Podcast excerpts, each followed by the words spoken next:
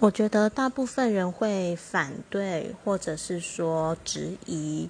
这类的事情，只是因为之前没有接触过，特别是长辈，他们也许活了四十年、五十年、七十年、八十年都没有听过像这样的事情，